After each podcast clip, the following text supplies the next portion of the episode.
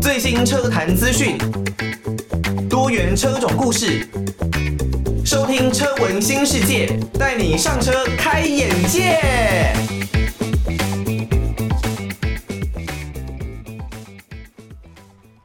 到的呢是来自于宇宙人往前哦，希望大家呢在生活当中都是不断的要往前的去前进去推进哦。欢迎收听车闻新世界，带你上车开眼界，我是主持人艾格。那最近呢，当然以乌克兰跟俄罗斯之间的战事呢，还是希望能够尽快的来平息哦，让大家的生活。让大家的这一些所有的步调都能够恢复到正常的水准，不断的往前来前进。那宇宙人呢？其实我第一次认识他的时候，还觉得他只是一个台湾的地下团吧。所谓的地下团呢，有一点像是非主流音乐的乐团。但是随着后来哦，他们的音乐。被越来越多人知道，也就慢慢的浮上台面呢，变成已经不是地下团了哦，变成是地上团了。越来越多人知道他，越来越多的节目找他们合作，也让他们呢能够推出更多各式各样让大家喜欢的作品。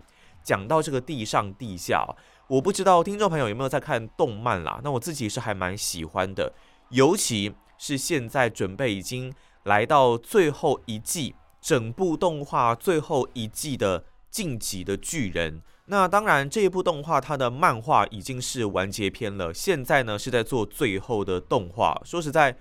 从我记得是我在当兵的时候吧，应该二零一六年左右，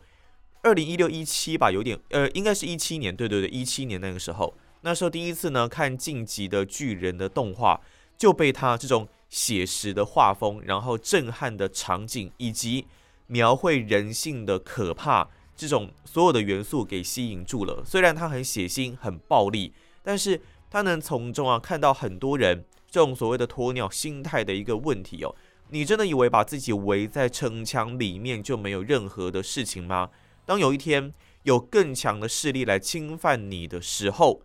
那你们该怎么办呢？也有点像是现在的世界，俄罗斯跟乌克兰之间的战争。未来如果两岸真的发生什么事情，也许都会是类似的一个情形。那艾格呢，还是希望全世界都能用和平的手段来沟通各式各样的事情哦，不要发生像俄罗斯跟乌克兰之间这样子的一个战争啦。好，那如果呢，你刚刚没有办法听到这首宇宙人的往前呢，代表的呢，可能你是用 Podcast 的平台来收听我们的节目啦。那很感谢大家用 Podcast 的平台来收听节目哦。你呢可以针对自己喜欢的主题哦，因为每一集的节目都有标题嘛，所以呢都可以针对喜欢的主题来做重播来做收听。那当然，如果你有用 Apple Podcast 的话，可以的话，再麻烦大家多多的帮艾格来一个五星的留言哦。大家的留言呢，大家的建议都是我制作节目前进了很大的一个动力啦。那你如果想要用寄信的方式也没有问题哦，可以寄到台北北门邮政一千七百号信箱，台北北门邮政一千七百号信箱，或是 email 到 l i l i 三二九 at m s 四五点 h i n e t 点 n e t。L i l i 三二九 at m s 四五点 h i n e t 点 n e t 就可以呢，把大家的建议，或者是可能你跟你自己的车子之间有什么样的故事，像艾格之前分享过的自己跟小蓝 M 二三五 i 之间的一些故事哦。如果你也有类似的养车心得，或者呢是自己的故事，都欢迎可以透过各式的管道来告诉艾格哦。那这期的节目呢，我们等一下要准备先来介绍的，就是新款的。速霸陆的 BRZ，它的售价终于是出炉了。那它的售价呢，跟它的性能之间有没有哪一些的关系呢？到底 CP 值高不高？如果把这辆车拉上马力机，又会有怎么样的数据呢？前一段节目呢，我们讲到了宇宙人哦。那我会说他们那时候我会说他们是地下乐团了，但其实我觉得不应该这样讲哦。正确的说法呢，应该算是。非主流的流行音乐，有点像是独立的流行音乐。那像刚刚听到的这首呢，来自于棉花糖的《明天会好》。那棉花糖的这个乐团呢，我觉得他们一开始也算是台湾独立流行音乐的一个组合啦。那后来当然就渐渐的广为人知哦。我印象很深刻啊，在二零一零年左右那个时候，包括了不管你是说欠一个勇敢啦，还是说再见王子，在那个时候都是大家耳熟能详的歌曲哦，也是我在高中的时候、高中、大学的时候很多人共同的一个回忆。那这个团体呢，是一个两人的团体哦。由小球跟胜哲这两个的成员来担任整个乐团的一个组成。那小球呢，他是主唱；这个胜哲沈胜哲呢，他是算是制作啦，词曲啊、团长跟吉他都是由他来进行负责的。那个时候，我觉得他们两个人的相遇算是蛮有趣的哦，因为这个小球呢，他是在大学的一场音乐竞赛当中，跟这个担任评审的盛哲来相遇。那所以呢，盛哲对小球的这个音乐才华，还有他的歌唱功力啊，是相当的欣赏。两个人就成立了棉花糖这个双人的组合。一开始哦，他们也都是因为他们有考取了这个台北市街头艺人的执照，所以在一开始呢，他们也都是在台北市的街头表演，然后积极的创作歌曲。后来才包括了像是小飞行、再见王子等等，让他们渐渐的。在台湾闯出了知名度哦，我觉得他们的歌曲给人的一种就是一种很正面的一个力量。那就像棉花糖的这一个团名哦，小球的声音呢就绵绵的，你听起来很舒服，很像轻飘飘的那种感觉，所以呢被叫做棉花糖，我觉得也是合情合理啦。更有网友说，棉花糖是你这一辈子一定要听过现场的乐团之一，就足见啊他们。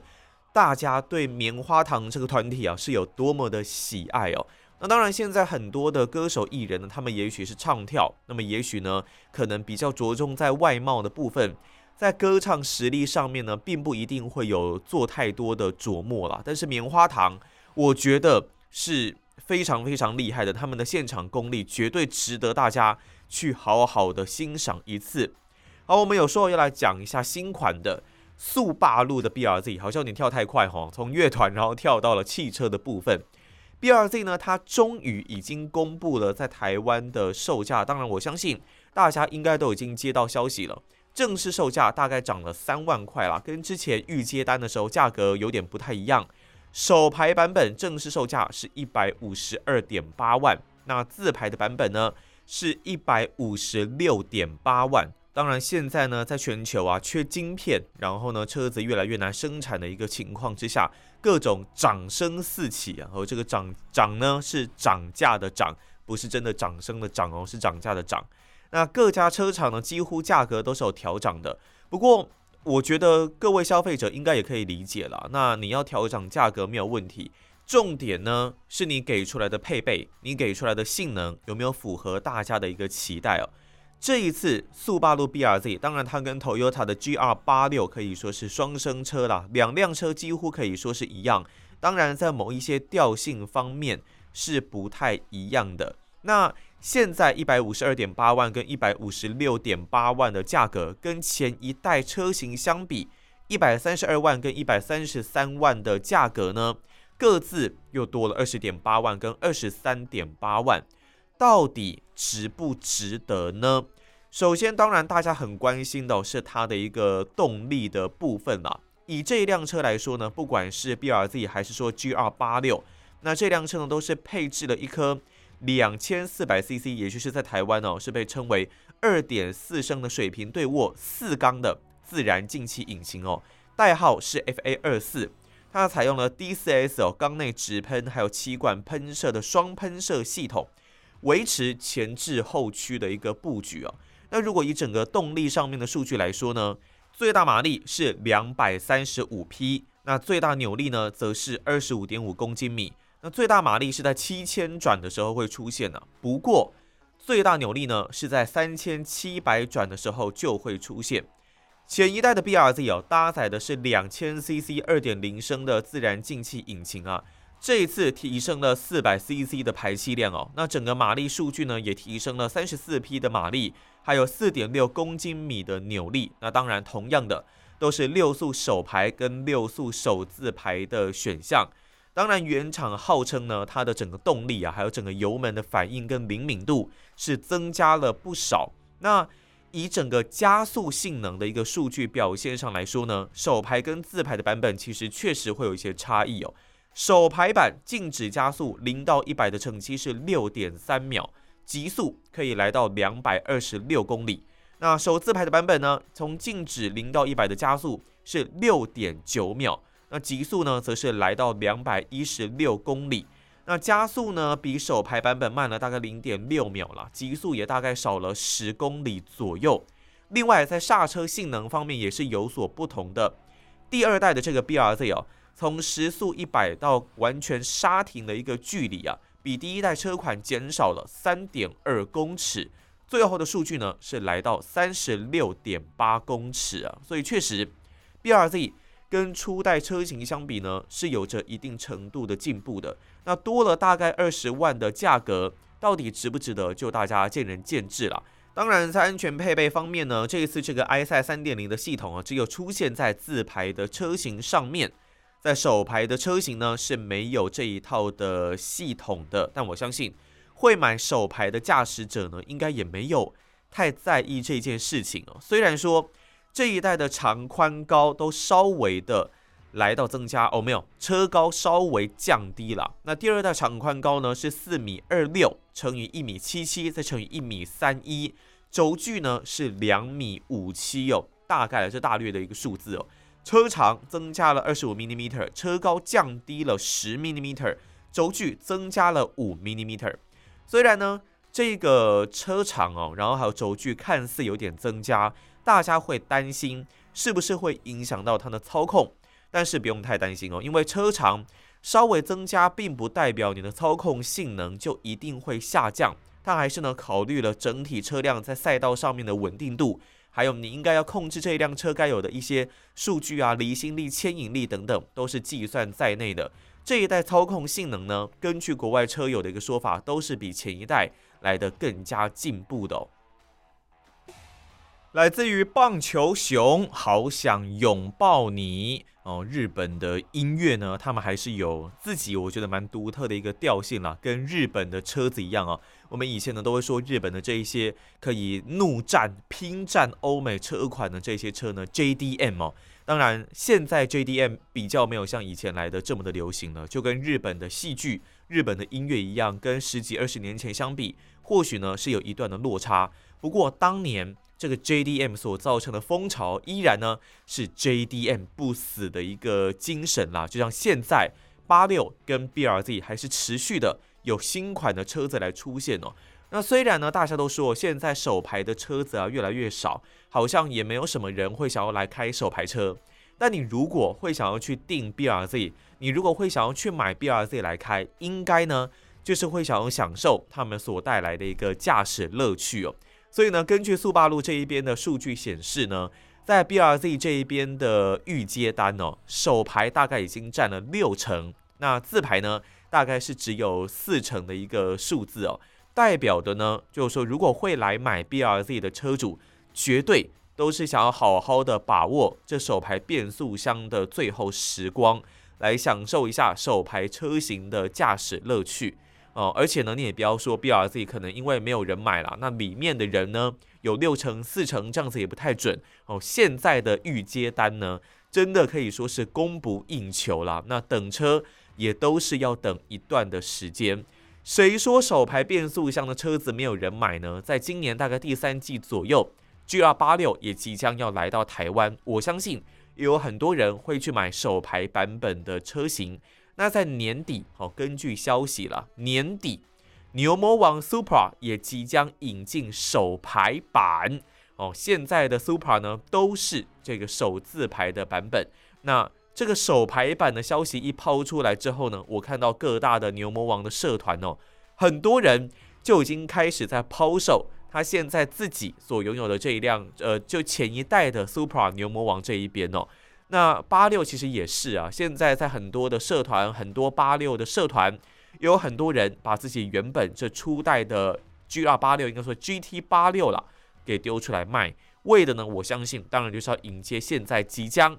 要来到的新款八六，还有新款的牛魔王哦，我真的是相当的受人期待了。如果呢有任何最新一步的消息，再来跟各位听众朋友好好的分享一下。那当然也有人会问，八六跟 BRZ 他们之间的差异到底是在什么地方哦？你不是说他们是双生车吗？那双生车理论上来说，也许他们的动力数据、他们的车身数据应该都差不多啊，应该没有什么差别。但是其实车厂呢，它可以透过例如说悬吊阻尼的一些设定，或者呢是一些灵活度上面的调教，来决定整辆车的走向会是什么样子哦。那以八六这一边而言呢，大家给他们的定义就是比较放比较好玩，它比较有点不受控制啊，它的。敏感度会比较高一点点，也就是说，也许你稍微扯动一下方向盘，当然可能是你要在循迹防滑这些全关的情况下，哦，你如果稍微的扯动方向盘，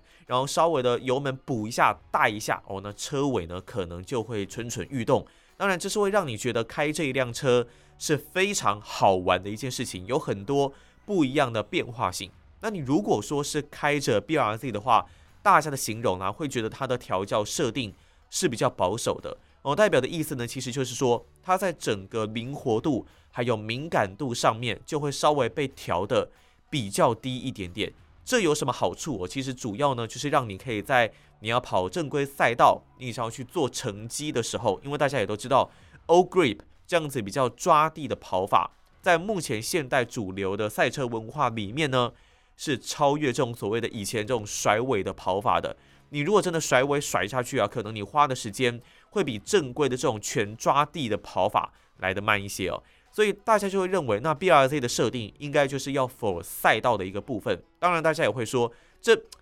两百三十五匹、两百二十几匹这样子的一个马力哦，是怎么怎么说要来下赛道呢？这好像说不太过去啊。但其实。谁说只有大马力的车子能够享受赛道的乐趣呢？我们就是要鼓励大家不要在山路，不要在一般的平面道路上飙速，才会希望大家能够到这些赛道里面好好享受速度所带来的乐趣，好好享受做时间、做成绩所带来的乐趣哦。所以也不用说什么小马力的车子就没有资格跑赛道，那不就？让大家又再度回到了玩车一定要非常非常有钱吗？我们希望让所有人都能够享受车子所带来的乐趣，都能够享受速度所带来的乐趣哦。这是我希望能够跟大家宣导的不一样的一个观念。那另外这一次的八六跟 BRZ 呢，我觉得有很大的一个进步哦，就是他们最大扭力的输出是下降的，他们的最大扭力提升来到二十五点五公斤米，但是在转速方面是下降到三千七百转。我觉得这相当棒的一个进步哦，因为前一代的八六，前一代的 BRZ 呢，比较为人诟病的一点就是它必须要 keep 在太高转的一个地方，才有办法发挥出它最强大的一个实力哦。那你如果真的档档都是必须要催到六千转、六千多转，才有办法逼出最大的潜力。说实在，对于很多的新手，对于这些手排车主、新手车主而言呢，可能会比较没有办法适应这个部分。那另外一个说法就是说，它的门槛比较高，它需要非常棒的一个操驾技术，才能够发挥出最强的一个实力。当然，你如果说它是只是要在平面道路通勤，那可能并没有太大的一个差别。不过，如果你真的要去拼这种表现，拼这种扭力最大化，那你就必须要有很棒的一个驾驶技术，维持在高转的一个驾驶技术，才有办法去催出这样子的一个实力了。那这一次的车型呢，我觉得对于新手而言就是更友善了一些哦。来自于邓紫棋的《平凡天使》，哇，真的是太好听了，真的不得不说啊，邓紫棋每一次啊，她所唱出来的歌曲啊，她每一次的登台演唱，总是会令人这么的惊艳哦。我记得在我们新北的耶诞城哦，好多好多年，那应该是几年前吧。然后邓紫棋好像连续有两三年都有来，当然是在疫情之前。那我有在台南的朋友呢，他不管怎么样都是要来到新北这一边，特别千里迢迢的，因诶没有没有到千里啦，大概三百多公里的一个距离。然后呢，来到新北就是一定要看邓紫棋唱歌哦，他现场的那个爆发力，现场那个唱功之稳定啊，真的是令人相当的佩服啦。必须要说他。专辑里面唱的是一种风格，但是登台演唱、登台的这种临场感，又是在给你提升一个档次啊，就有点像是我们这一次的 BRZ，这一次的 GR 八六。当然，在国外呢，他们有测试了一辆 GR 八六，到底把他们如果拉上了马力机，会有怎么样的一个数据哦？官方数据是表明两百三十五匹的马力，然后二十五点五公斤米的扭力嘛。那我们就拉上马力机来看看，到底会有什么样的数据呢？国外的 Paragon Performance，把刚入手的 GR 八六给拉上世界公认相当测试数据相当准确的 DynoJet 马力机来进行测试啊。如果用这一台马力机来进行测试，我相信整个公正度是会提升很多的，也引起各界关注。